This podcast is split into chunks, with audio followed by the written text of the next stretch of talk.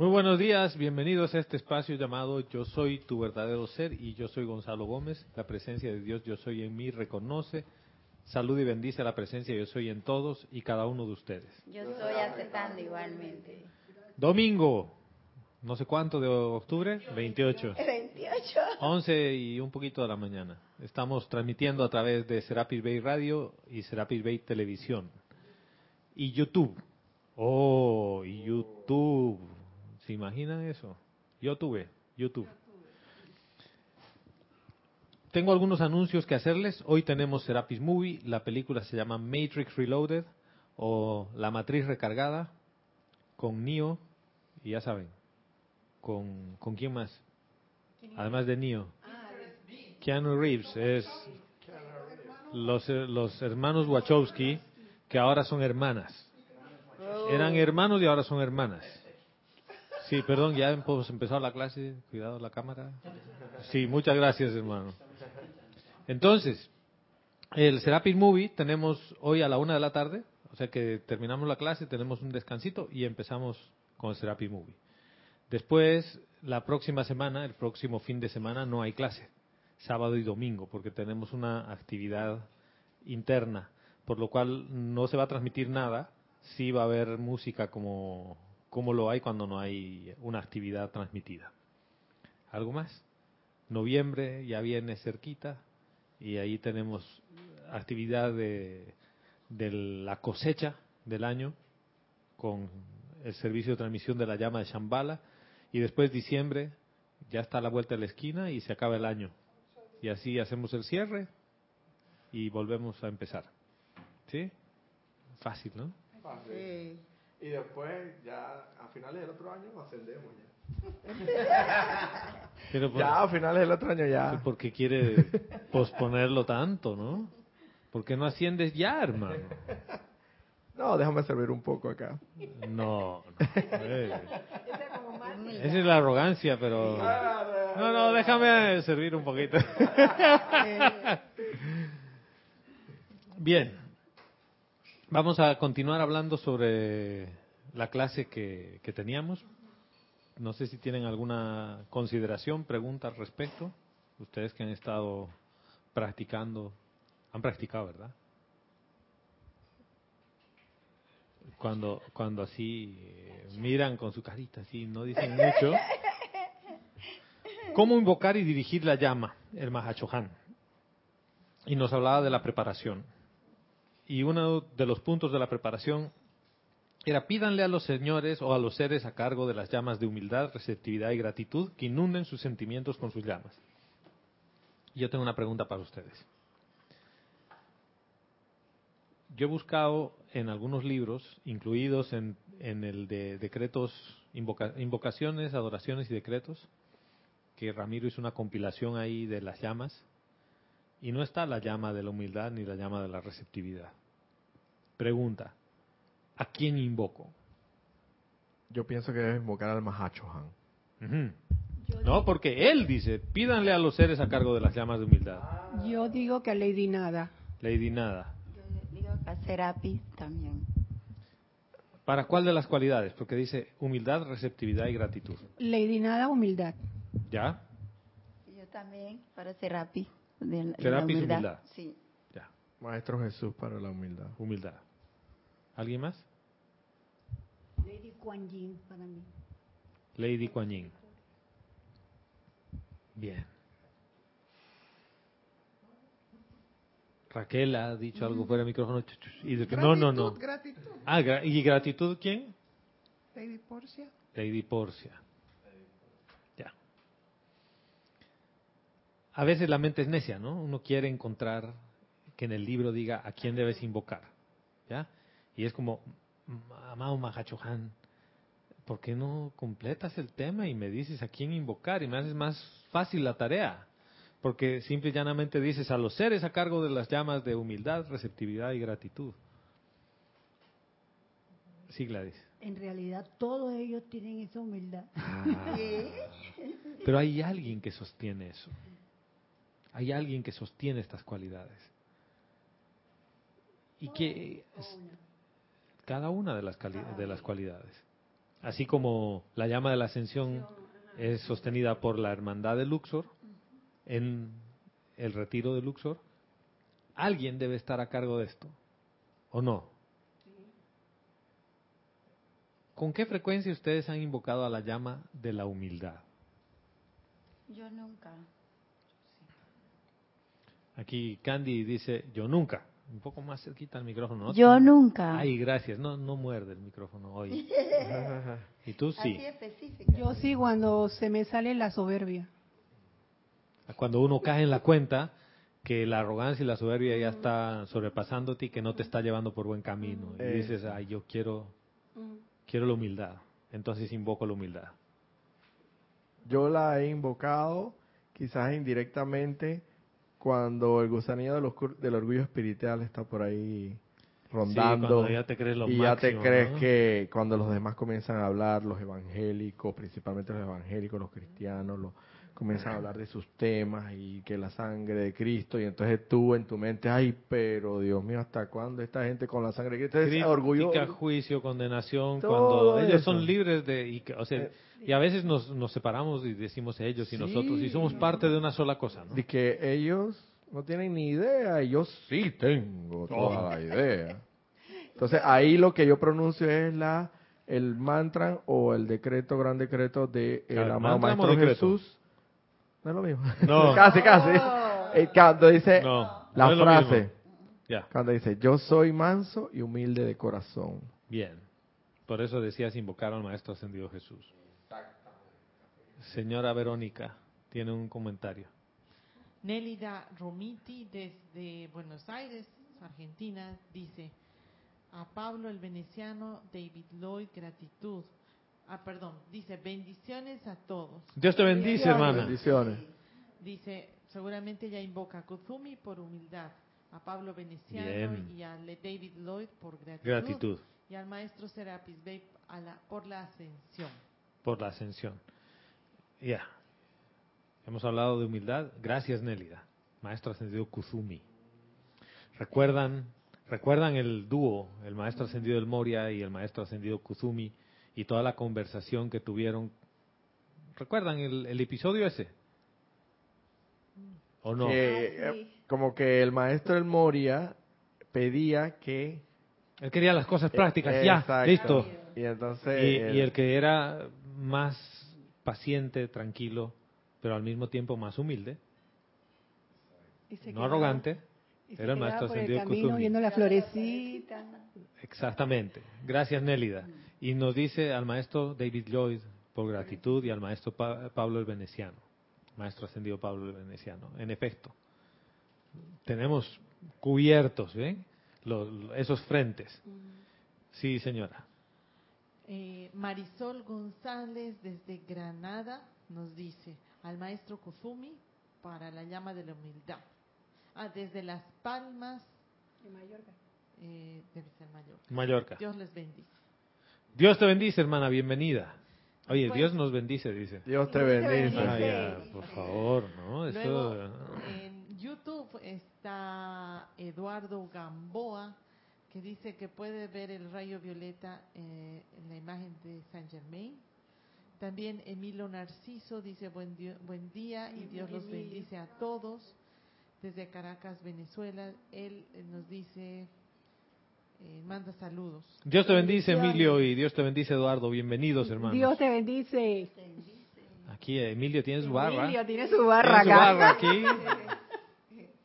Bendiciones hasta Caracas, hermano. Aquí Vero está distrayéndose con el chat de, YouTube, que es todo un mundo en sí mismo. Y aprovecho para hacer un paréntesis y decirles que la película Serapis Movie de hoy solo se transmite por live stream, no se va a transmitir por YouTube. Entonces, si tú quieres sintonizar eh, el Serapis Movie, hazlo por live stream. ¿Ya? Bueno, cierro paréntesis. Fíjense que me han, han traído aquí a mi atención la llama de la humildad y la llama de la gratitud. Y Eduardo dice el, el aspecto de la llama violeta del maestro ascendido San Germain. Quiero traer a su atención ahora la llama de la receptividad. ¿De qué se trata la llama de la receptividad? Como su nombre lo dice, debe ser que eres Que uno para recibe. recib- para como recibir, Ya, Siento que para recibir. para ser receptivo. para ser recibido. Para permearnos. Oye, un poquito más cerca del micrófono. Hoy día están, pero así. Debería comprarles un micrófono así como este a cada una, ¿no? Entonces para que hablen ahí. Eso, ahora sí. Mati, bienvenida hermana. La llama de la receptividad. ¿Qué ocurre cuando yo voy a una clase, pero no quiero aprender? No estoy receptivo. ¿No? Y uno va muchas veces a una clase así. Eso empieza con una actitud individual de ir a algún lugar y dices, yo quiero aprender. ¿Qué quiere decir eso? Que estoy yendo con mi copa vacía. No estoy yendo con la copa llena ni medio llena, ni un poquito llena. Estoy yendo con la copa vacía. Requi- Requisito número uno para ser receptivo es ir con una actitud de copa vacía. Porque si el maestro ascendido al que estoy invocando o la cualidad del fuego sagrado que estoy invocando se va a verter en algún cáliz, ese es mi cáliz. Tiene que estar vacío. Y no solo tiene que estar vacío. Ustedes han visto que los cálices tienen una tapita que le ponen en las iglesias, ¿no? ¿Sí? Para guardar ahí las hostias o el vino y bien tapadito. ¿Ese cáliz está receptivo? No. Está tapado. Pero está vacío adentro, ¿no? Está limpio, brillando. El, el cura le ha pasado el, el trapito, le ha sacado brillo, pero dorado, prístino, y le ha puesto la tapa. ¿Está receptivo? No. ¿Está preparado? Sí, pero no está receptivo. Para estar receptivo es necesario abrirse y dejar que eso entre, te permee, pero entre y tú lo recibas y le des la, la bienvenida. Si yo invito a alguien a mi casa y la puerta está cerrada, yo tengo un festín en la casa y la gente no puede entrar. Y le digo, ah, ese es tu problema, hermano. Aprende a materializarte y a atravesar las paredes, pues. No hay tal invitación, ¿no? Cuando tú invitas a alguien, tú abres las puertas y estás con una actitud de recibir y de darle la bienvenida. Todos los maestros ascendidos, en mayor o en menor medida, nos hablan sobre la receptividad. Y nos dicen siempre, acepten en sus sentimientos la radiación de amor, acepten en sus sentimientos la verdad, acepten en sus sentimientos el perdón. O sea que esto tiene que ver la receptividad y esta parte de la llama con el sentimiento que tú tienes a darle la bienvenida a las cosas que estás invocando. ¿De qué me sirve invocar el fuego violeta para transmutar si yo no estoy dispuesto a transmutar nada? No me da la gana y No. ya. Y, y les cuento esto que ahora tú, tú que hablabas de que uno dice, ah, sí, porque fulano de tal es así, así, así. Ayer estábamos en una reunión de, eh, con unos amigos y el amigo que una vez hace mucho tiempo no le gustó el día que le dije yo no como esto, no hago esto, no tomo nada y me miró con cara de y entonces ya no eres mi amigo, pues, ¿no? Si tú ya no comes, no tomas nada, ya no te voy a hablar, ya no me acompañas. Le Ya digo, no me sirves. yo te acompaño con un agua con gas. Y él se iba a tomar una cerveza y después me dice, no, ya para qué, ¿no? Enojado. Dejó de hablarme un tiempo, de hecho. Bueno, el amigo ahora tiene una apariencia de enfermedad. Y le han dicho, usted ya no puede comer esto, aquello y el otro, ni tomar esto, esto ni el otro, y está. Ese es el momento en el que uno puede decir, ah, ve, te lo dije, hermano. Y tú no me querías creer, ahora cómete la doble cena, ¿no? Chúpate el palo. No, eso está mal. Ping. Chúpatela. no, eso pi, está. inmediatamente yo recordaba la clase y todo lo que estábamos preparando para hoy desde la semana pasada y decía, ¿y ahora qué vas a hacer? La tentación de juzgarlo está ahí en la punta de la lengua. Y el punto es no. Más bien soy compasivo porque yo he estado ahí. Y la arrogancia no te deja ver eso. Es la falta de humildad en uno. Entonces le dije, hermano, tú te vas a sanar. Lo importante es que tú quieras sanar y que tú tomes el, el control para hacer cambios de hábito en tu vida. Y me ha dicho, no, yo ya he comprendido eso. Y me dice, te voy a llamar para que me des unos tips. El punto de separatividad tiene que ver con no receptividad y con falta de humildad. Cuando digo es que los cristianos, es que los judíos, es que los musulmanes son esto, esto y aquellos, los estoy calificando. No estoy en modo receptivo, no estoy en modo humilde y menos en gratitud. Y por más que invoque el fuego sagrado en ese momento, no sirve de nada. Fíjense, envuelva a todos los cristianos para que dejen de pensar así. Sí, pero lo que yo estoy hablando es de metafísica cristiana y eso estoy yo metido en el baile, hermano.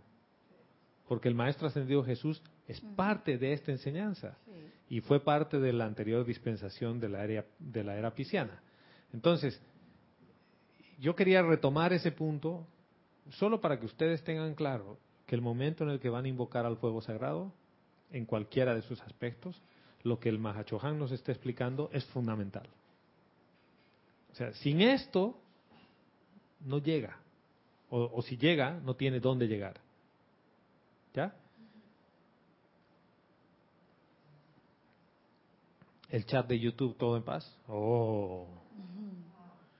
Bien, entonces, el punto 2 nos dice, luego apártense emocionalmente, el punto 3, perdón, luego apártense emocionalmente del camino y permitan que la llama invocada actúe. Conviértanse en un observador tanto como un director de la llama y sepan que la llama ha prestado el servicio exigido y actúen en conformidad. ¿Qué es apartarse emocionalmente del camino? Para mí es tener la fe y dejar que la llama actúe. ¿Cómo me aparto emocionalmente?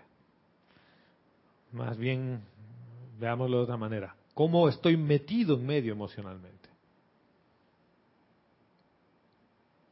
Porque dice apártense emocionalmente. ¿Qué quiere decir apártense?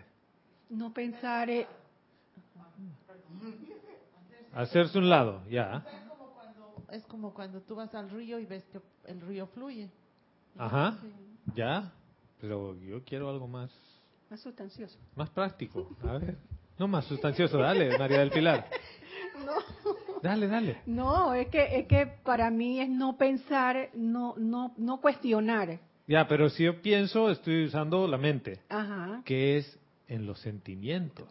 exacto. ¿Cómo? No estar con impaciencia exigiendo. ¿Cuándo? ¿Cuándo que me vas a resolver? Digo yo, no sé. Sí, es parte del tema. ¿Cómo sé que estoy enamorado o enamorada? Porque lo siento. ¿Cómo? ¿Cómo? Porque... Es que, es que el amor se da de una forma... Dice, pienso, siento, hablo del asunto. Ya, Confío en la otra persona. ya, no, sí. También. Ah, no, siempre. ¿Qué, qué pasa para que uno se enamore? A ver, ¿aquí se han enamorado alguna vez? Digo, ¿no? Porque uno puede no haberse enamorado. O sea, uno puede haberse casado sin estar enamorado. Porque le gusta algo de esa persona. Sí, pero no estás ¿Ve cómo enamorado. Y dices en una mente calculadora, mira, el, el hombre no, no, no se ve mal. O, eh, o es muy apuesto. Pero tiene mal aliento y una actitud que a mí no me gusta, pero no importa porque es muy apuesto. Y la billetera está bien buena. ¿No? Está llena la billetera. Entonces yo salgo con él, pues. Ah, pero te puedes casar por conveniencia. Por eso les pregunto, ¿cómo sabes que estás enamorado? Porque sencillamente, Lo siento, decías. ¿Cómo? Sí, porque eres, eres, eres desprendido, desinteresado, incondicional, o sea, Claro, fíjense que esta es una trampa. Porque no importa que sea negro o negra, vi- viejo o vieja, gordo o flaco. No importa el color No de la piel, no importa el tamaño, nada. Simple y llanamente Lo quiere. lo amas o la amas. ¿Cómo sabes que estás enamorado o enamorada? Lo sabes porque todo tu ser te lo dice. Y no es un tema que va a ir por la definición de un concepto. Por eso les decía, esta es una trampa. ¿Cómo sabes? Yo sé. ¿Cómo sabes que tienes ganas de ir a orinar?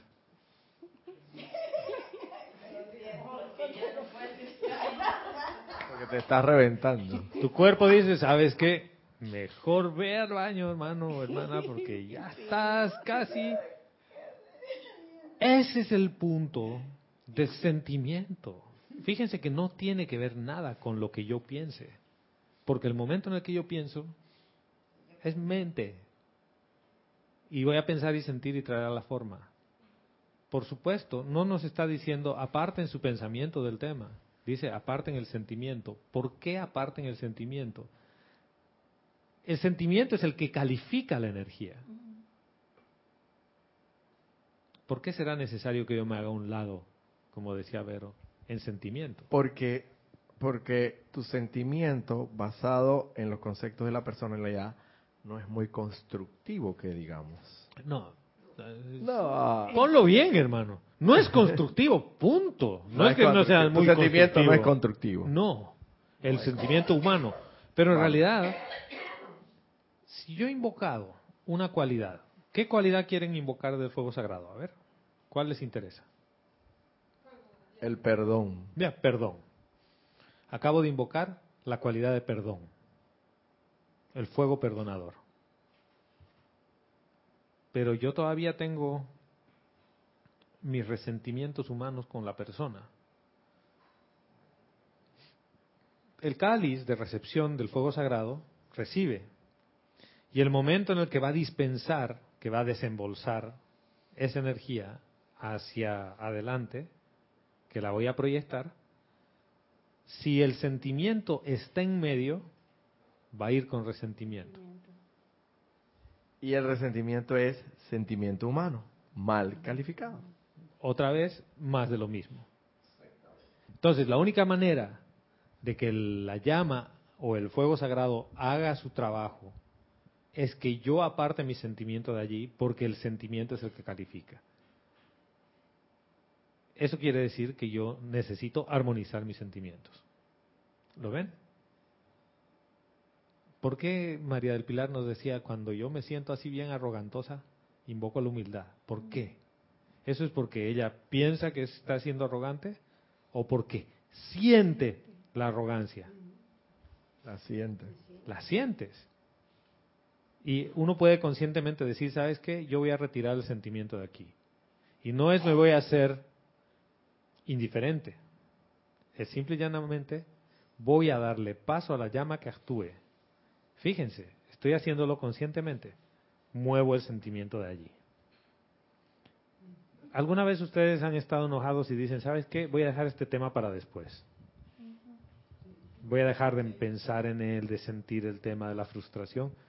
Me aquieto y vuelvo a él más tarde. ¿Nunca han hecho eso? ¿Y dónde queda el sentimiento, pues? Lo alejas de ahí.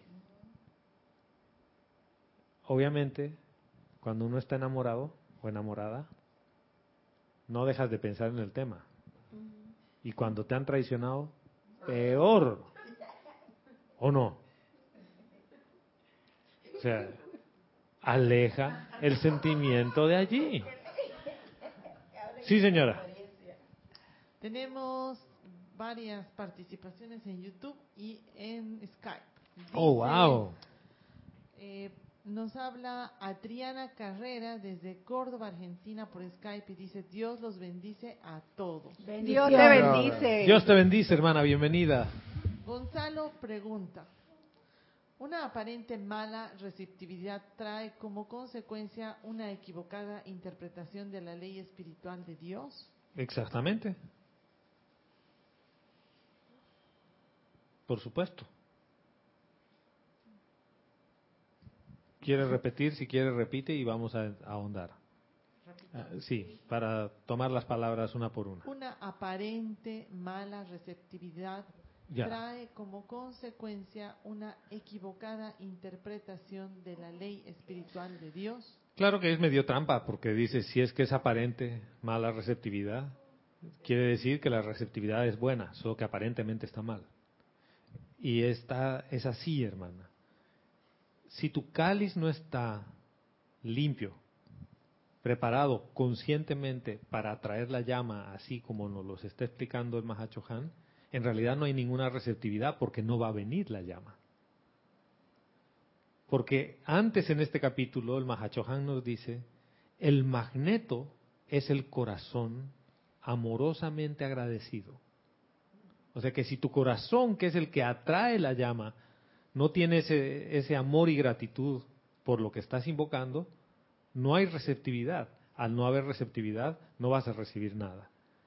¿Dónde entra la mala comprensión de la ley? Porque tú piensas que sí has invocado y piensas que sí has hecho todo, y empiezas a hacer más de, crea- de la creación humana. Por lo tanto, no funciona. Y dices, yo he invocado la llama violeta y yo todos los días hago la ley del perdón. La pregunta es, ¿y por qué no se nota? ¿Por qué no se nota? Porque no lo has hecho ni con humildad, ni con gratitud, ni con receptividad. ¿Tú cómo sabes que una persona ama a otra persona? Exactamente. se nota. se nota. Se nota. Lo vamos a ver más tarde en la película. Además, de se, hoy. no- se nota, se siente, ¿no? Porque Se hasta- nota. Hasta cuando amas o hasta cuando no amas. Cuando una persona te cae mal, eh, hay como una cosa que, o sea, sientes que hay como que una cosa rara ahí. Por ejemplo, a veces te- estamos en reuniones así de amigos con Vero, que somos parejas, ¿no?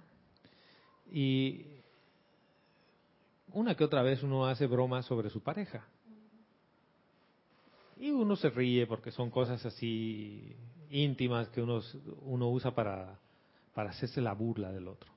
Pero si es amoroso, queda ahí, ¿ya? Pero muchas veces, esposo o esposa empiezan a atacarse vis- visiblemente y tú dices, aquí no hay amor. O sea, aquí están por conveniencia. Por eso les decía, uno se puede casar por conveniencia. Uno puede entrar a la enseñanza por conveniencia. Yo entro porque quiero buscar novio o novia. Con- Consigo no- novio o novia, me voy. Porque yo no quiero la ascensión. Pero esto que nos está enseñando el Mahachohan no es para el que entra por conveniencia. Porque ese es el que entiende mal la ley, ese es el que entiende mal la enseñanza. Este es para aquel que quiere aplicar el fuego sagrado en su vida y convertirse en un dispensador o un desembolso, desembolsador, como quieran llamarle, del fuego sagrado de los maestros ascendidos y en este caso del Mahachohan. Porque, ¿cuál es la característica del fuego sagrado? Es energía de la vida de Dios calificada por un maestro ascendido. Yo no necesito recalificarla. Si estoy invocando la verdad, esa verdad va a atravesarme. El problema viene ahí, que yo no estoy dispuesto a que la verdad saque todos mis trapitos sucios a mi conciencia, porque ustedes no los van a ver. ¿O sí? Sí, dice Gladys. ¿Tú vas a ver mis trapitos sucios? Lo suyo no, lo mío sí lo veo. A ver, Lo mío. los tuyos Sí. y los míos. Si yo invoco aquí a la amada Palas Atenea y le digo, amada, diosa de la verdad, camina a través de mí y úsame como si fueras tú misma. ¿Ustedes qué van a ver? ¿Mis trapitos sucios? A ver, a ver, quiero, quiero, Yo digo que sí. ¿qué trapitos sucios vas a ver?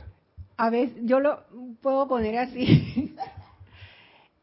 cuando una persona miente, tú te puedes dar cuenta que esa persona está mintiendo. Sí, no, pero estamos en un, en, en un escenario diferente. Te digo, acabo de invocarla a la diosa de la verdad. Bueno, ¿Vas a ver que te estoy mintiendo? Fíjate, si tú estás viendo que estoy mintiendo, quiere decir que yo no estaba receptivo a la verdad y no estaba dispuesto a que la diosa camine a través de mí. ¿Por qué?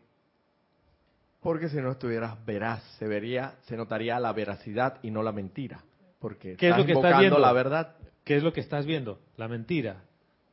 Porque tengo temor a que la diosa de la verdad atravese mis vestiduras y me veas tal como soy, humanamente hablando. no entendí esto, no lo entendí. Yo estoy invocando la ley del perdón, Yo- yo, yo. Sí, Y la otra persona, supuestamente yo le estoy viendo a la otra persona que no hay verdad en él.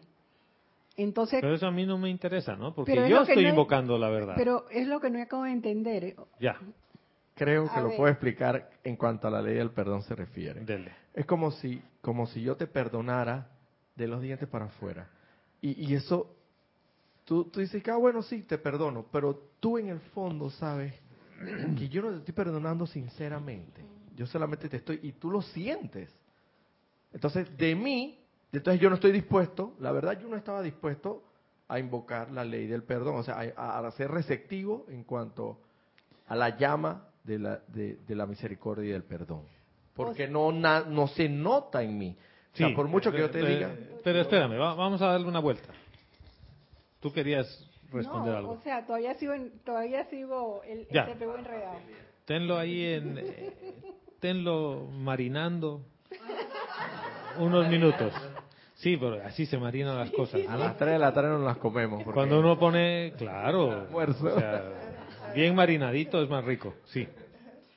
Eh, Elizabeth Alcaíno desde Estado, no, de Nueva York nos dice, Desde Estados Unidos, Nueva York. desde Estados Unidos, Nueva York nos dice, Dios los bendice, hermanos queridos. Dios te Dios bendice. te bendice. Dios te bendice, Elizabeth, bienvenida, hermana. Dice, un ejemplo de separarme es eso de, a ver, un ejemplo de separarme es no participar de una actividad porque no es metafísica. Ah, claro, por supuesto, eso... Y uno se empieza a aislar también con eso, ¿no? Luego, Juan Manuel Medina Hilera nos dice, bendiciones a todos. Dios te Dios Dios bendice. te bendice, hermano. Creo que la pregunta básica que se han hecho varias veces, ¿qué es lo que tú quieres? O pregunta, ¿qué no hemos hecho? Exactamente. ¿Qué es lo que yo quiero?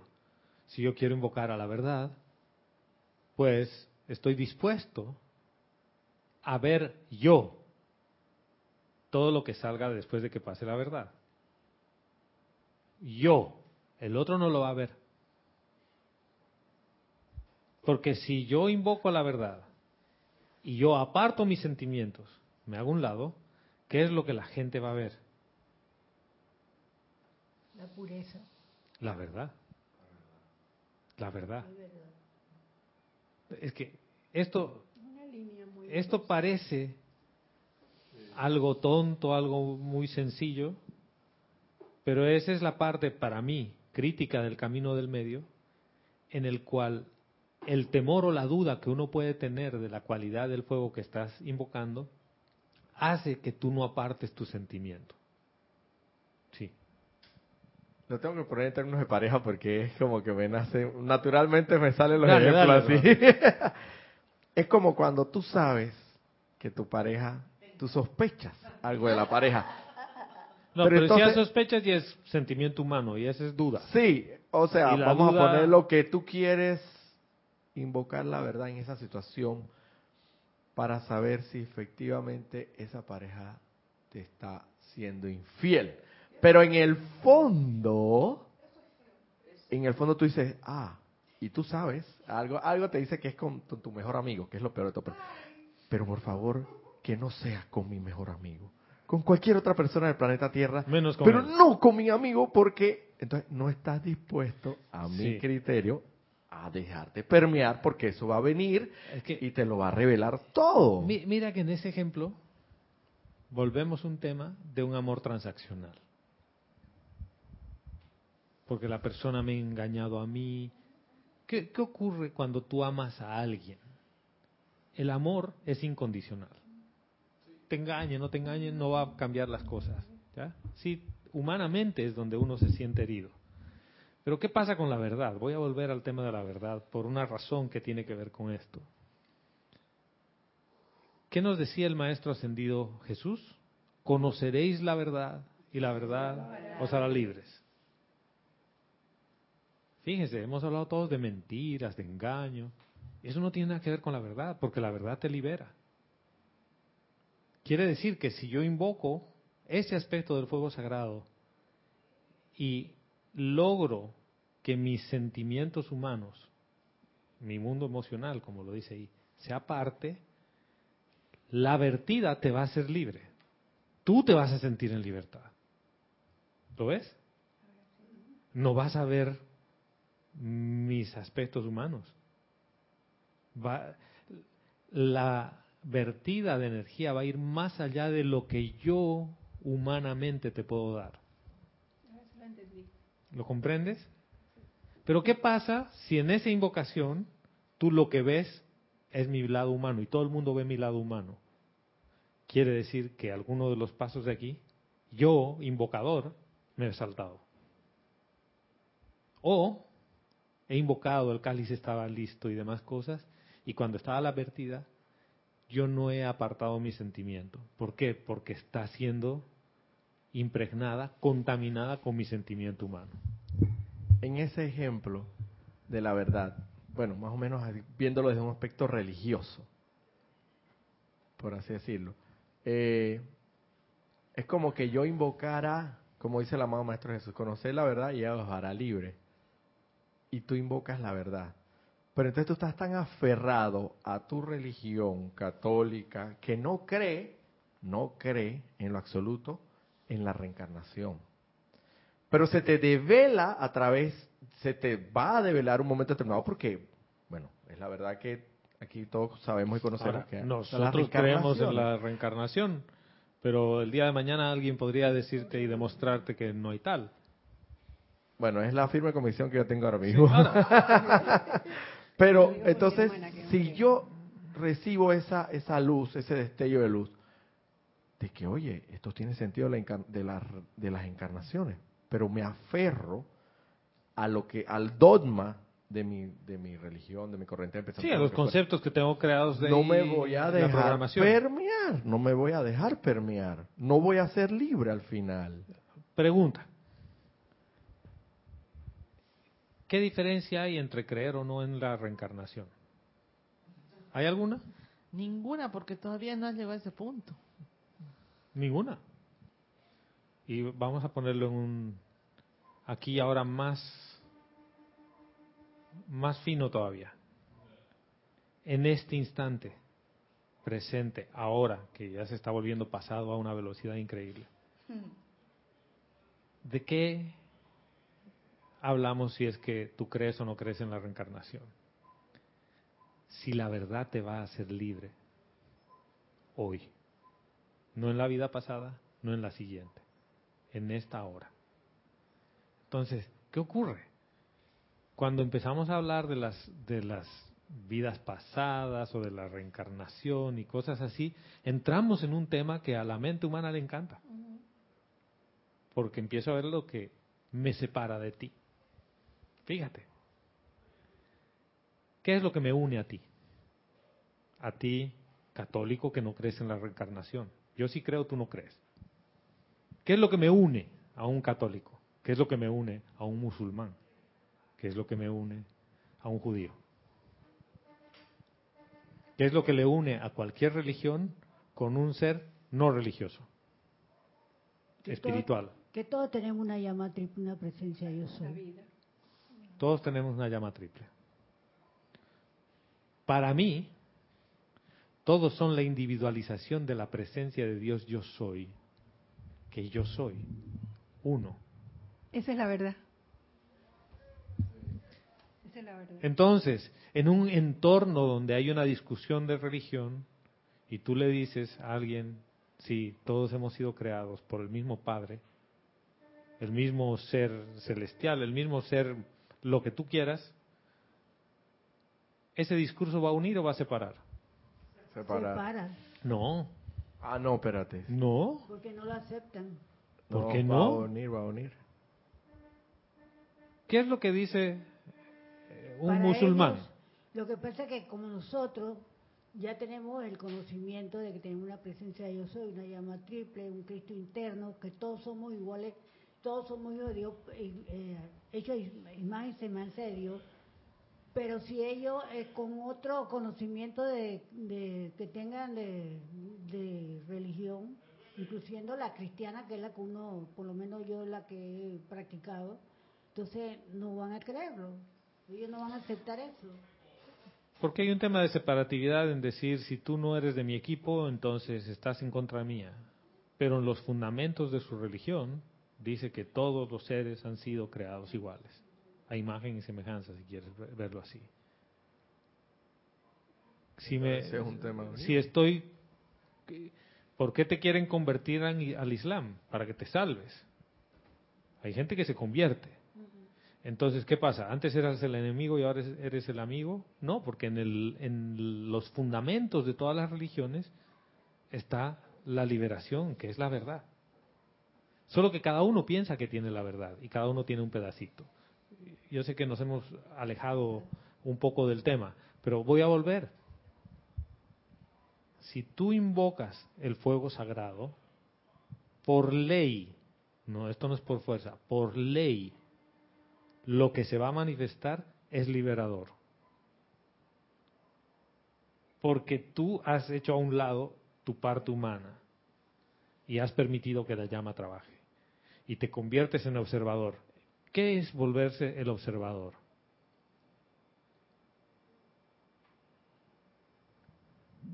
No es no juzgar, no, no, no, no pensar, no hacer nada. Es nada. Cero juicio, cero crítica, cero condenación. Tú observas. Tú estás viendo. Esa es la otra parte de la tentación humana, que es donde entra el pensamiento. Estoy viendo la película y digo, ¿y este eh, actor que ya tiene nombre, ¿no? Pueden ponerle Nio, es un huevas. Pero si lo están engañando y no se da cuenta, sí, pero es una película, hermano. Es una película. Tú limítate a observar lo que está pasando. Cuando observas tienes la capacidad del observador. El observador puede ver todo el panorama, todo lo que está pasando. ¿Qué ocurre cuando tú tomas un poquito de partido y empiezas a juzgar?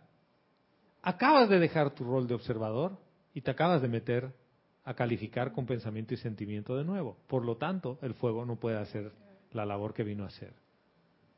Esto es armonía en los pensamientos y en los sentimientos. Es necesario que tú puedas controlar eso. Y me recuerda esto a una situación eh, familiar que tuve hace muchos años cuando mi papá se, se atoró con algo y le dio ganas de vomitar. Pero en esa mentalidad dijo, yo no voy a vomitar en mi dormitorio, ¿no? Se paró para ir al baño. Llegó al baño sin oxígeno en el cerebro y se cayó contra la ventana. Yo escuché todo el estruendo, entonces yo fui y decisión de segundos, ¿no? Ahí sí son las decisiones de segundos. Dices, ¿qué hago? Grito, me descontrolo y que venga la emergencia o actúo. Bueno, actúas. Pensamiento y sentimiento en armonía. Le destapé el, el conducto del- de la garganta con los dedos y todo para que pueda respirar y se le pasó. De- después mi papá le hicieron una sutura aquí en la cara, lo que se había lastimado, una herida. Y después me reclamaba y me decía, hijo, me duele más la garganta por lo que tú me has metido en la mano que lo que me han cosido. Yo me reía, ¿no? ¿Qué hace que tú actúes así ante una emergencia o ante una situación cualquiera? La armonía, el control que tengas sobre las cosas, no la represión. Fíjense, no es reprimirte, es controlarte. Y eso para invocar el fuego sagrado es fundamental. Y mi nueva palabra en esta clase, si se han dado cuenta, es fundamental. Sí, yo reconozco cuando uso mucho la palabra, pero tiene su porqué. Sí. No es una muletilla, en este caso. Eh, Eduardo Gamboa nos pregunta, eh, ¿cómo quito el resentimiento? Pues quiero perdonar, pero quizás no sepa cómo. Exactamente. Ahí viene la humildad, hermano. Y ahí es donde es la importancia de invitar a los seres de la llama de la humildad a que cubran tus sentimientos. Dice, miren, entonces acepten la llama con un sentimiento de júbilo. No, perdón. Eh, ¿Dónde estaba? ¿Dónde estaba? ¿Dónde estaba? En la preparación dice, pídanle a los seres a cargo de las llamas de humildad, receptividad y gratitud que inunden sus sentimientos con sus llamas. ¿Por qué es necesario el paso de la humildad en los sentimientos? Porque fíjense, está inundando los sentimientos, no tus pensamientos, tus sentimientos. ¿Por qué existe el resentimiento en uno? ¿Por qué yo estoy resentido con alguien? Porque no te da la gana de perdonarlo Ya. o, o Pero ¿qué aceptar, quiere decir? o aceptar que tú o aceptar que tú te equivocaste y a raíz de eso surgió toda una En realidad es al revés, ¿no? eh, debería ser Yo al revés, le he exacto. hecho la culpa a la otra persona de que me hizo algo a mí. exacto Y quien me debe es el otro. O Pero- sea que, sí exacto pero también existe que uno a veces no lo acepta por eso yo no acepto, ajá no acepto que he hecho nada mal. Ese es el punto, ¿ves? no hay humildad Lo estás viendo. sí hay arrogancia Tengo mi, do- mi dosis de arrogancia. La gran pregunta del millón es, ¿por qué estoy metido en esta situación? Ah, porque la vida me tiene de Congo. Entonces todo el mundo me engaña a mí. ¿No será que tú has hecho algo para llegar a estar allí? Sí.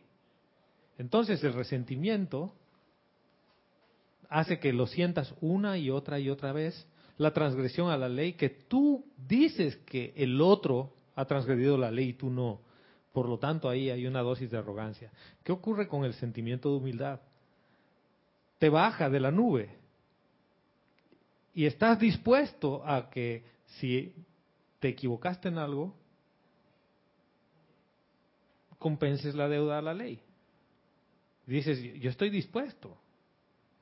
Díganme qué hay que hacer para resolver este problema. Y le- les cuento ese tema. Cuando eh, fui al médico y demás, y, eh, le digo, ¿sabe que no quiero tomar más pastillas? Y me dice, bueno, la solución es esta. Ah, yo no quiero esa solución. No estaba dispuesto. Finalmente, cuando ya estaba dispuesto, he ido, doctor, dígame qué hay que hacer. Y me dijo, usted tiene que hacer A, B, C, D. Dice, A, B, C, D. Pero ¿quién tuvo que reconocer su propia arrogancia? Yo. Si yo no reconozco que estoy en una posición, en una postura, ¿cuál es el problema con las posturas? No las posturas de yoga, ni las de gallina ni las de ninguna de esas. La postura es que yo creo que tengo la razón. Ajá. Y si yo tengo la razón, el otro no la tiene. Y como el otro no tiene razón y yo sí, mi arrogancia está bien por encima. No estoy dispuesto a decir, ¿sabes qué? No me importa si tengo la razón o no. Yo quiero sacar este resentimiento, porque esto me está carcomiendo. Sí, porque puede ser el caso que a todas luces tú tengas la razón, porque existe uno que no la tiene y otro que sí. Pero si eso te va a llevar a una discordia y una armonía, y como dices tú, ven acá, esto ya no me importa. Yo lo que quiero es, es ser feliz y tener armonía. ¿Qué hay que hacer? Y volvemos a la pregunta primigenia que nos la recordaron por allí. ¿Qué es lo que tú quieres? Oye, lo que yo quiero es sacarme ese resentimiento de adentro. Y ser libre. Ser libre. ¿Qué hay que hacer? Aquí no hay que buscar culpables, Eduardo. No importa si el otro, tú, no importa quién, quién fue el causante de esto. Lo que importa es que hay un efecto que te está afectando emocionalmente. Entonces, si tú haces esto e invocas el perdón, estás dispuesto a perdonarle todas las deudas que la vida te deba. No las que tú debes nada más, sino la deuda que te deben a ti. Y se siente bien rico. Y si tú invocas el perdón y dices, ¿sabes qué? Estoy dispuesto a que esto permee mis sentimientos, permee mi mundo completito. Y te haces un lado, ¿qué es? Te haces un lado, dejas de estar metiéndole la atención a todo lo que tiene que ver con esa situación. O sea, por ejemplo, es como cuando uno termina una relación, pero no deja de llamarla y de estoquearla en Facebook y en Instagram y todo, y quiere saber dónde está. No, tu sentimiento sigue allí. ¿O no les pasa cuando uno está fuera de, de, del trabajo y dices, estoy de vacación? Y mentira que estás de vacación, hermano. Tu cuerpo físico está de, fuera del lugar de trabajo, pero tu atención a veces está y, ay, he dejado esto pendiente y esto otro, y cuando vuelve el lunes tengo que hacer esto y aquello, y de repente te llaman o te mandan un mail. No has hecho la desconexión. ¿Cómo uno se desconecta de la oficina o de su trabajo? Apagando el celular. Apagas el celular, no abres la computadora, se cae, la oficina se cae. Si es realmente debido a muerte, créeme que te van a encontrar. Si no, no. Y en la mayoría de los casos, como dices tú, no es de 99.9. 99.9%. Hay alguien que resuelve. Hay alguien que Sí, 99.9% de las veces las decisiones no tienen que ser inmediatas. 99.9% de las veces tienes tiempo de decir, espérate, alto, que se pare la matriz un minuto. Yo necesito ir a mi fuente, la presencia yo soy. Y necesito escuchar lo que me tiene que decir, porque esta decisión que estoy por tomar, la estoy tomando desde mi resentimiento, desde mi lado humano, y yo no quiero. ¿Por qué? Porque yo ya he experimentado ese camino y me ha dolido. Física y emocionalmente, me decían el otro día, ¿no? Qué sufrimiento. Hay un 0.01% de las veces que tiene que ser inmediata. Y yo les conté la historia de lo que viví con mi papá por eso. Ahí yo, hermanos, si me quedo, espérense, espérense, no lo toquen. Amada presencia, yo soy, te invoco a la acción para que resuelvas esto. Me va a decir, ah, hueva, ¿qué pasó? Estás en el mundo físico, resuélvelo ya, porque eso es cosa de vida o muerte. Pero la, la verdad es que... Discernimiento. Es discernimiento y son poquitas las veces que necesitas apretar el botón en ese instante. Siempre hay un pedacito de tiempo que tú tienes para invocar y para poner el fuego sagrado en acción. Si es que es lo que tú quieres, porque quizás no quieres eso. Tú quieres seguir salsa, azúcar, sí. Angélica de Chillán, Chile, nos dice, bendiciones Gonzalo y a todos. Dios Dios te bendice, Angélica. Bienvenida, hermana.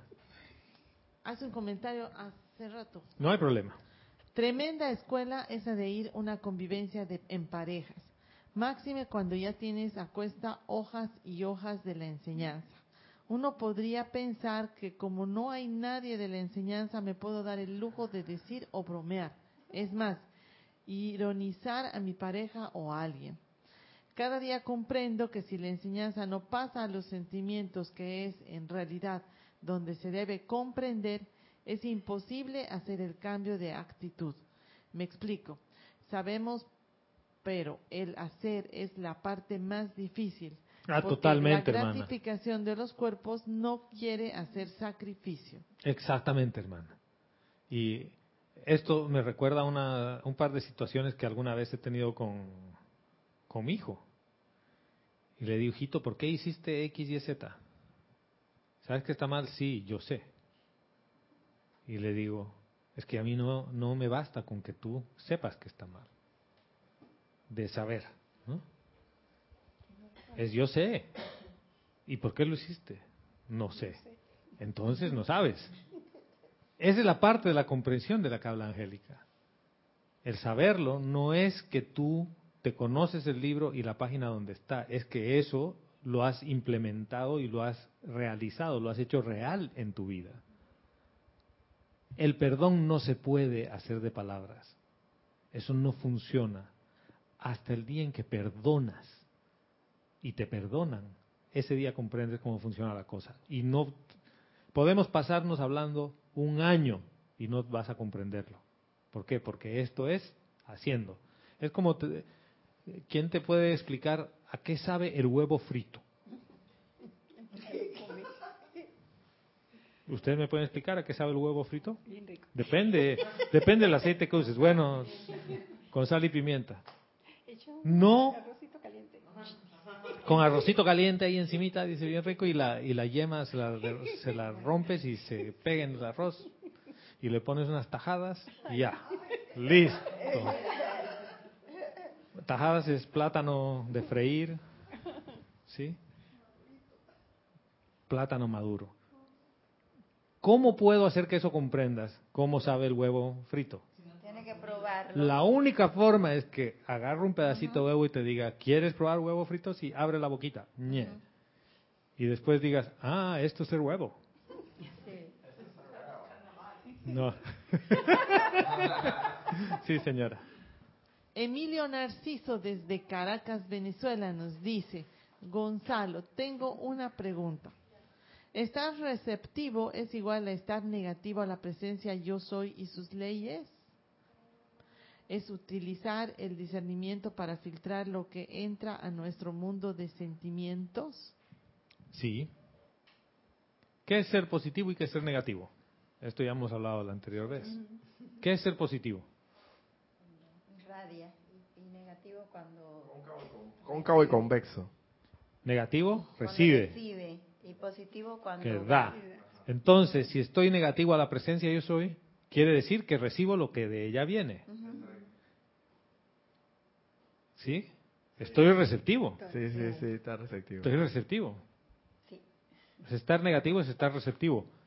Gracias a Dios, este chakra coronario no se ha dado la vuelta. hermano. No se cierra. Está cerrado. Ese es el único Que está en negativo que siempre. ese es receptivo, porque por ahí entra la energía. Los otros seis han dado la vuelta y también reciben. El problema es que te has vuelto receptivo a todos los, sentidos de la energía. El flujo natural de la energía, como está diseñado el ser humano, es que es receptivo a la presencia, atraviesa tus vestiduras inferiores para que en cada, cada uno de los ámbitos irradies lo que necesitas irradiar. Mental, emocional, etérico y físico. ¿A través de qué? De tus centros energéticos llamados chakras.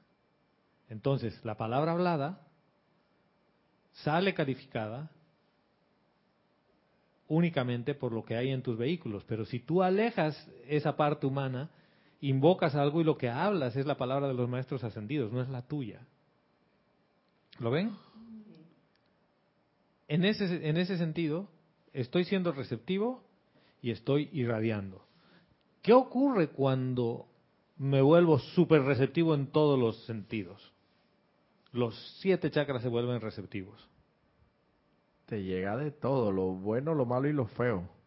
¿Tú crees que algo bueno va a llegar, horizontalmente hablando? Uf, bueno. Empiezo a absorberme toda la efluvia que hay a mi alrededor. Porque estoy en modo esponja. ¿En qué ámbito vivo? En el ámbito físico. Y en el físico astral, desde el punto cero hasta como tres mil y algo metros, está la efluvia. La única forma que yo interactúe aquí es siendo un ser que recibe de la presencia e irradia hacia adelante. Esa es la única forma que yo tengo de sobrevivir aquí. Si no, estoy expuesto al resentimiento. Que lo voy a sentir una y otra y otra y otra vez. Llámese rueda de samsara. Uno piensa que la rueda de samsara nada más es el, el nacimiento y muerte de una encarnación y otra. No, hermano, es lunes la oficina, lo mismo. Día de la marmota. ¿Cuánto, cuánto de, de- de emoción y de, de júbilo sientes por ir ahí? Nada. El martes otra vez lo mismo. Entonces, ¿para qué? Para que el sábado seas libre. ¿O no pasa eso? Entonces, si tú no tienes un propósito por el cual hacer las cosas y vivir, en realidad tú no sabes la respuesta a la pregunta ¿qué es lo que tú quieres o qué es lo que yo quiero? Tú no te has hecho esa pregunta y no la has respondido. Estás en un mundo en el cual no irradias porque no sabes qué quieres. ¿Lo, lo han visto? Nos hemos alejado del tema, pero en realidad no nos hemos alejado del tema. Porque dices, yo quiero la ascensión, ¿ya? Yo quiero ser un agente que entrega la energía de Dios. Quiero encargarme de los negocios del Padre, como nos decía Kira el día miércoles en la clase. Ajá, ¿tú te quieres encargar de los negocios del Padre? Empieza a dar las cualidades de lo que tú tienes, de lo que tú eres.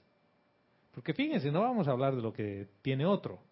Cada uno aquí en su cuerpo causal tiene todo el bien acumulado.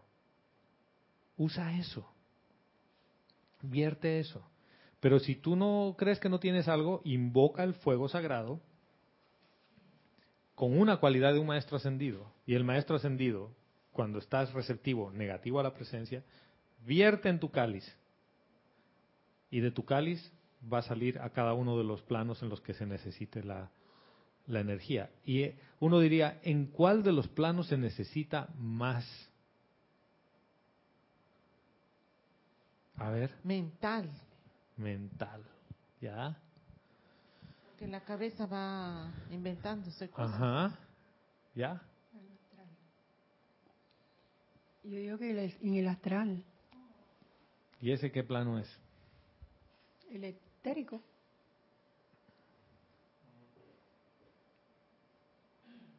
En varios libros van a ver que se refieren al físico etérico como parte de uno solo.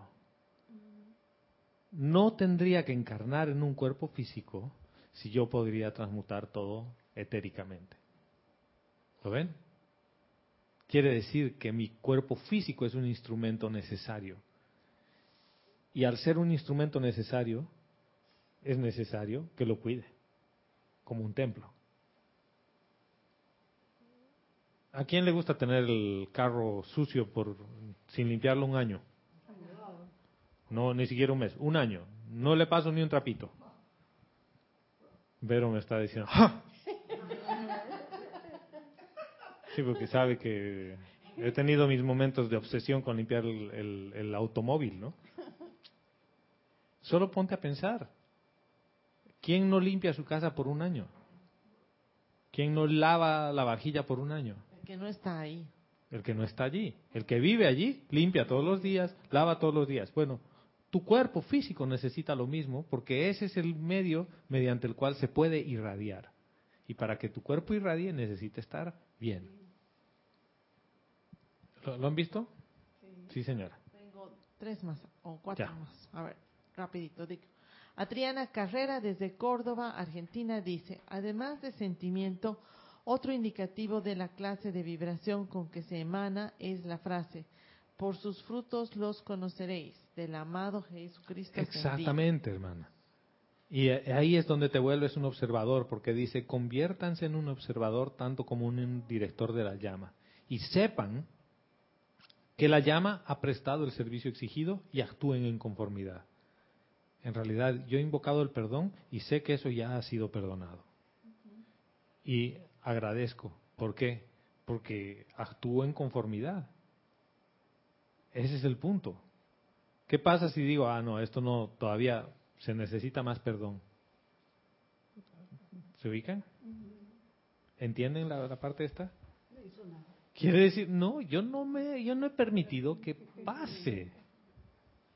Sigo en un modo, Un simulacro nada más. es que viene el fuego sagrado y no puede salir, porque no estoy dispuesto a que salga. Si estoy dispuesto a que salga, va a pasar y va a perdonar en una, no en dos, en tres, en cuatro, no, en una. Si quiero tra- transmutar algo, se va a transmutar en una. ¿Por qué? Porque eso es lo que yo quiero. Y estoy dispuesto a todo. Jorge nos recordaba eso muchas veces, nos decía, claro, como yo estoy dando la clase, te decía, tú no vienes, tú te faltas, pero si sería el maestro ascendido San Germain dando la clase, estaría atiborrada la calle de gente esperando ver al maestro. ¿Por qué? Porque, ah, es el maestro. Esto es igual. Ah, porque eh, es un sacerdote el que va a invocar el fuego sagrado del perdón y no tú. Tú eres el sacerdote del fuego sagrado, tú estás invocándolo. Esa es la parte que necesitas reconocer en ti. Y eso es lo que el Mahachohan nos está tratando de decir. Tu corazón amoroso en gratitud es el magneto del fuego sagrado. Entonces, ¿de qué color es el caballo blanco de Napoleón? Es verde. No, es blanquito, ¿no? ¿Qué quiere decir? ¿Qué es lo que necesito cultivar entonces? Gratitud amorosa en el corazón. Empieza a ver, revuelve la mirada en tu vida. ¿Por qué eres amorosamente agradecido? Amorosamente, no víctimamente. ¿Ya? ¿Ven la diferencia entre ser víctimamente agradecido y amorosamente agradecido? Menos mal no ha sido peor, hermano. Ese es víctimamente agradecido, sí señora. Noelia Méndez nos dice, todos somos hijos de Dios. Exactamente, hermana. Y como tales, somos hermanos. Y no importa tu credo, no importa tu religión, ni lo que tú pienses y creas como parte de tu credo o lo que practiques. El detalle está que si yo no estoy de acuerdo en algo contigo, ya tenemos un problema.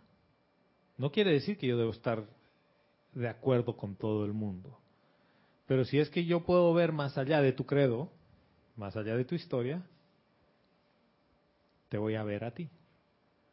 ¿Qué queda cuando yo le quito la historia a la persona? Era su esencia. Su esencia. Y la esencia es la misma en todos. Sí. Te quito la historia. ¿Por dónde empieza la historia? Colombia. Cándida, nacida en República Dominicana, ya es parte de la historia. Sí. ¿Ves? De ahí para adelante, papá, mamá, hermanos, hermanas, toda la historia. Trabaja en tal lugar, hace tal cosa, historia. Es todo parte de la historia.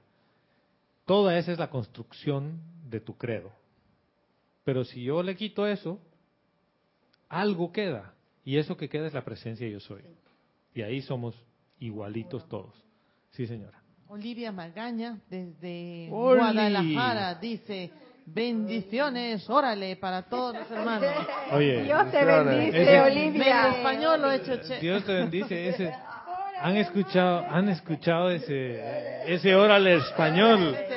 Órale, español, wow. Órale español. Es que ¿eh? como La llegó, mezcla de como llegó. Carlos, como llegó Carlos. Una mexicana. Es- Dice. di- aquí acaba de darle la justificación Roberto. Dice es que como Carlos está de vuelta, se, se le ha pegado. Dice, cuando resistimos, condenamos, juzgamos, no, nos creemos las víctimas y la Inmaculada Virgen.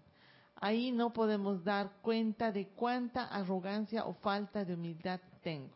Exactamente, hermana. Entonces, como yo lo veo como, como que soy una víctima, hay, hay, eso implica muchas cosas. Primero, que yo creo que Dios no es bueno.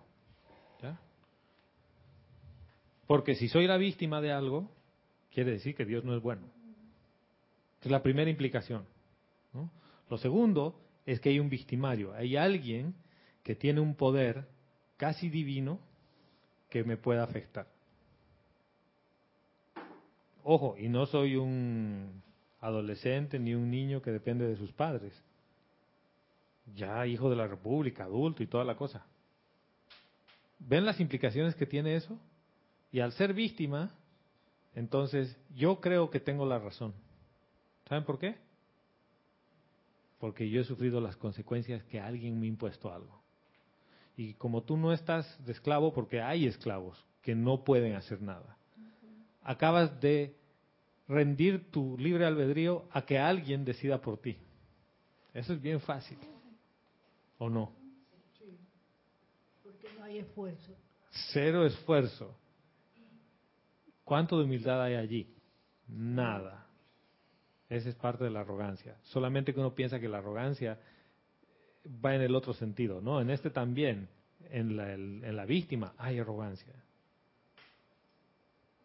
Sí, señora. El Mahachohan, después de eso, nos dice, para ayudar a otro, pídanle al santo ser crístico del individuo que los ayude a hacer la petición aprobada al maestro.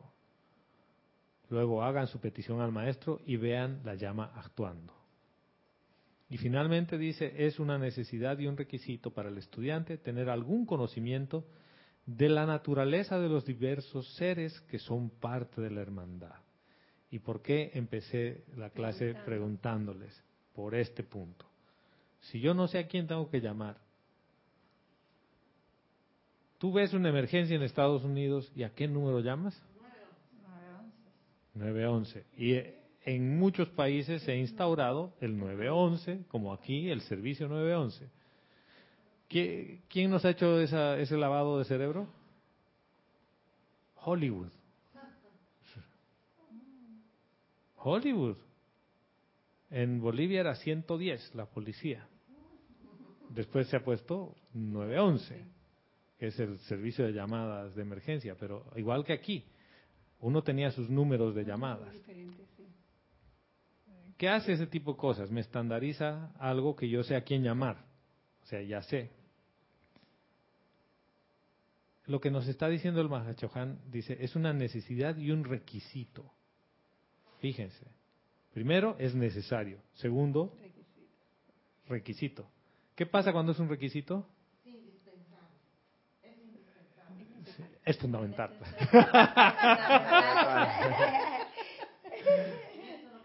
es necesario. Sin ese requisito, no funciona. Como una ley, funciona como si fuera una ley. ¿Es requisito ponerle gasolina a un auto a gasolina para que funcione? Sí. ¿Qué pasa si no le pongo gasolina? No funciona. ¿Qué pasa si al invocador no le pongo este, este punto? Vengan, yo invoco a todos los seres de séptimo rayo, que venga el que pueda. Ninguno se mueve. Todos están, eh, espérate, alguien está llamando. ¿Quién va a atender? No sé, porque llama a todos. ¿Vamos todos? Sí vienen, pero no será más efectivo justamente empezar a entablar esa relación con un ser ascendido, de hablar de tú a tú. Por eso les decía, ¿cuán frecuentemente han invocado la llama de la humildad? Como llama. O le dicen, amado maestro ascendido Kuzumi, yo quiero saber cómo le haces. Sabes que a mí la arrogancia me gana, pero de lejos, y soy bien arrogantón. No arrogante, arrogantón, sí, gran, grandotote. Gonzalo, cuando ya uno reconoce que uno es arrogante, ya ahí entra la humildad. No. Porque ya está, no, no, no es necesario. Esa es la parte del orgullo espiritual, hermana. ¿Lo viste? Ah, no, yo ya he reconocido que yo sí soy arrogante y necesito humildad, sí, sí, sí, pero nada. La humildad se va a notar cuando no tengas la necesidad de reconocer tu arrogancia. Por sus frutos los conoceréis. Voy a hacer un repaso de los cinco pasos, ¿ya? Y con eso terminamos la clase. ¿Qué es para poner en acción la invocación al fuego sagrado que nos dice el Mahachohan? Dice, ahora, invoquen al maestro que han seleccionado, punto uno, y pídanle que les envíe una llama de la cualidad que desean desde su propio corazón o desde su templo de luz. Dice, véanla, siéntanla actuando. No dice visualícenla, dice véanla y siéntanla actuando. Dos cosas que hay que aprender a ver cómo funciona. Segundo, entonces dice, acepten la llama con un sentimiento de júbilo y profunda gratitud, amor y bendición por el maestro. Autovisualícense tomando del maestro como si tuvieran los brazos extendidos, una sustancia y una forma. Y aquí es donde viene la parte de visualizar. ¿ya? Luego, apártense emocionalmente del camino y permitan que la llama invocada actúe. Conviértanse en un observador, tanto como en un director de la llama. Sepan que la llama ha prestado el servicio exigido y actúen en conformidad. En realidad esos son los tres pasos. Después viene para ayudar a otro. Pídanle al santo ser crístico del individuo que los ayude a hacer la petición apropiada al maestro, luego hagan su petición al maestro y vean la llama actuando. Y el último es una necesidad y un requisito para el estudiante tener algún conocimiento, y no dice todo el conocimiento, dice algún conocimiento de la naturaleza de los diversos seres que son parte de la hermandad. Entonces, esto que nos ha dado el Mahachohan, que son dos paginitas, no es gran cosa.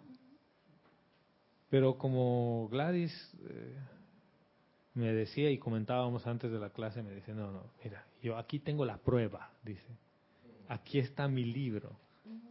Todo ese capítulo está subrayado. Yo he hecho anotaciones de eso, dice, y no lo he puesto en práctica. Porque es como nos decía Flor, ¿no? Yo ya sé. Ya lo he leído, ya sé. No. Para que esto se vuelva realidad es necesario ponerlo en práctica. Y para mí ponerlo en práctica quiere decir que para la próxima clase vamos a elegir alguno de estos, ¿ya? Miren, dice lista de algunos maestros ascendidos y sus cualidades. Sanación. Nos pone Helios, Jesús, María, Leto, Diana, Vista y Coañín. Opulencia. ¿no? Opulencia. El Mahachohan, Surya, Júpiter, Fortuna, San Germain, que es la liberación de toda, de toda limitación. Iluminación nos da Dios Merú, Arcángel Jofiel, Kuzumi, los hermanos y hermanas mayores del segundo rayo.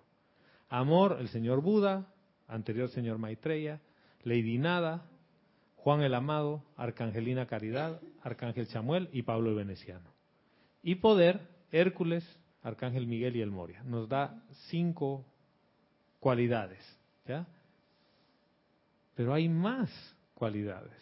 Entonces, la propuesta para la siguiente semana es elijan una cualidad. Y anotamos, sacamos el papelito. Si nos ponemos de acuerdo en la misma cualidad, está bien, pero si no, cada uno traiga su propuesta de qué cualidad quiere. Y va a ser friendo y comiendo. Si elegimos, por ejemplo, sanación, y dicen, sí, yo quiero sanación con la Madre María, tomaremos los libros de ceremonial, buscaremos los decretos para hacer la invocación al fuego sagrado en su aspecto de sanación, pero siguiendo los pasos, uno por uno, ¿ya?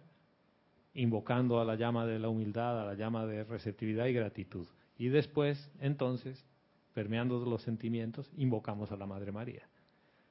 ¿Para qué hacer esto? Sí, pero ¿por qué hacer la práctica así, abiertamente?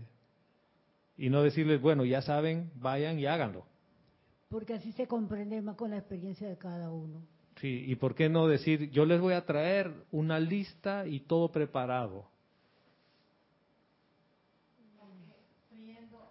No, porque hay que vivirlo. Friendo y comiendo. Friendo y comiendo. Es así. No van a ver, ah, es que Gonzalo preparó todo y por eso funcionó. No, esto se trata de construir colectivamente, como equipo, como hermandad. Elegimos el decreto, elegimos las cosas, que no sea algo prefabricado, de manera que tú te des cuenta que eso lo puedes hacer solito. ¿Ya?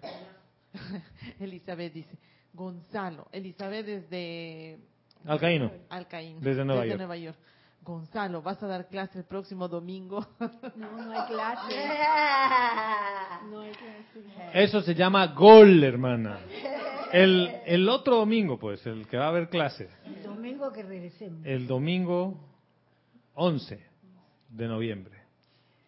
Gracias por aclarar eso, Elizabeth. No, sí, yo estaba diciendo y que y eso va ahí dentro del taller. Como, como diría Jorge, por eso la tengo en planilla. ¿No? Gracias, hermana, gracias, gracias, gracias. Gracias por, por la precisión. Para, el día, para la siguiente clase, dejémoslo así, para la siguiente clase. No es el próximo domingo porque el próximo domingo no hay clase. ¿Ya? recuerden que ahora tenemos Serapis Movie a la una de la tarde. Sin más por ahora, gratitud a cada uno de ustedes por estar aquí por, ya saben, una hora veinte. Y hemos tratado de hacerlo más corto. Hasta la próxima vez que nos encontremos, mil bendiciones.